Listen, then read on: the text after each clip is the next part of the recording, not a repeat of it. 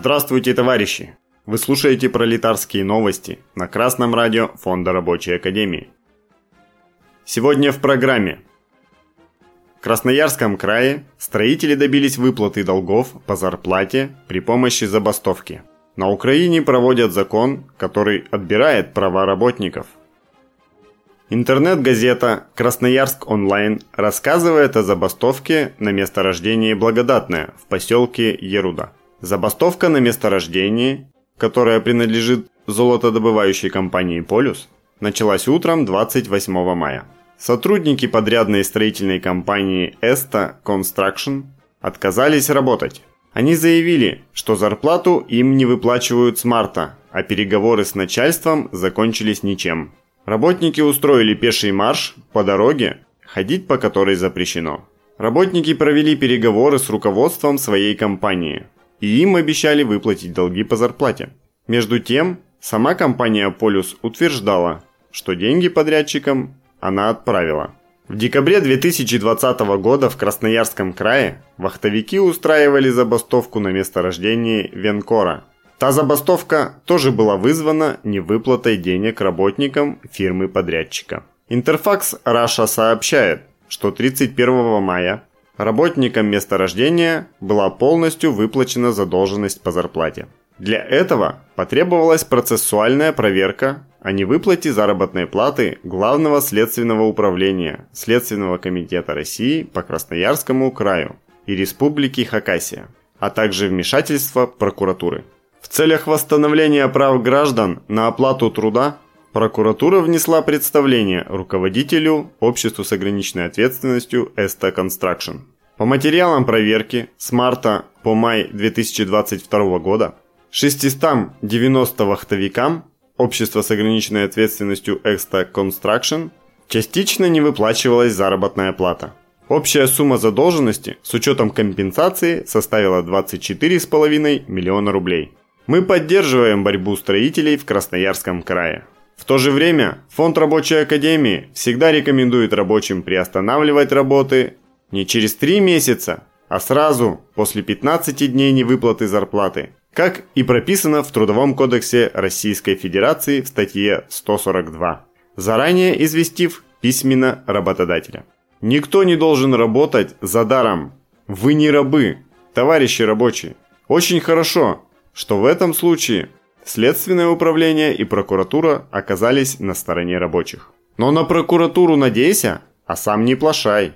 Вы можете полагаться только на силу организованного коллектива. Рабочие Esta Construction узнали это на своем собственном опыте. Их примеру должны последовать все рабочие России.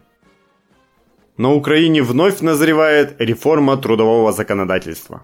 Об этом пишет новостной портал GSM Info.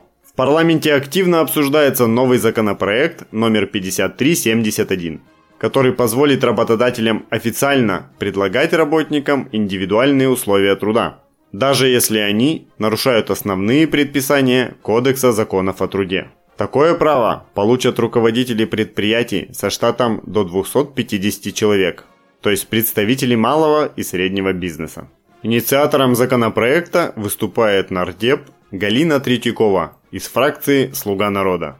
Заявленной целью является выведение из тени рынок труда.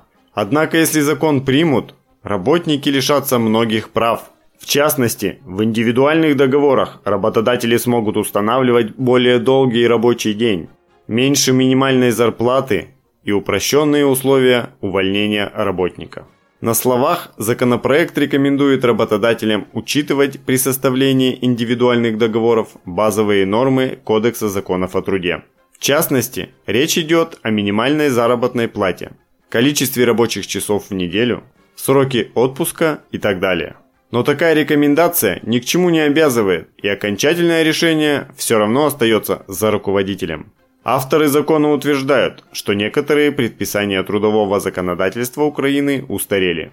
Поэтому работодатели вынуждены договариваться о слишком длинном рабочем дне на словах. А это способствует криминализации рынка труда. Если же работодатели получат право заключать с работниками официальные соглашения, в которых прописан индивидуальный рабочий график, заработная плата и так далее – Это поможет вывести из тени значительную часть предприятий. В Раде проект закона номер 5371 уже приняли за основу. В сентябре 2021 года Красное радио Фонда Рабочей Академии рассказывало о другом украинском законопроекте номер 5388. Тот тоже наступал на права работников. Законопроект был направлен на то, чтобы краткосрочные трудовые договоры заменили Кодекс законов о труде. Он отменял норму, что увольнение нужно согласовывать с профсоюзами. Возлагал материальную ответственность в неограниченных объемах на наемный персонал. Вводил сверхурочную работу, работу в выходные дни и оплату за нее в текст договора, вместо применения их в исключительных случаях и устанавливал максимальный срок договоров в 5 лет. 21 апреля 2022 года этот законопроект был отклонен Радой, что является хорошей новостью для украинцев. Однако буржуазия не сдается и теперь старается провести законопроект 5371, который является близнецом-братом прошлогоднего законопроекта. Он точно так же урезает права работников и легализует преступные схемы работодателей.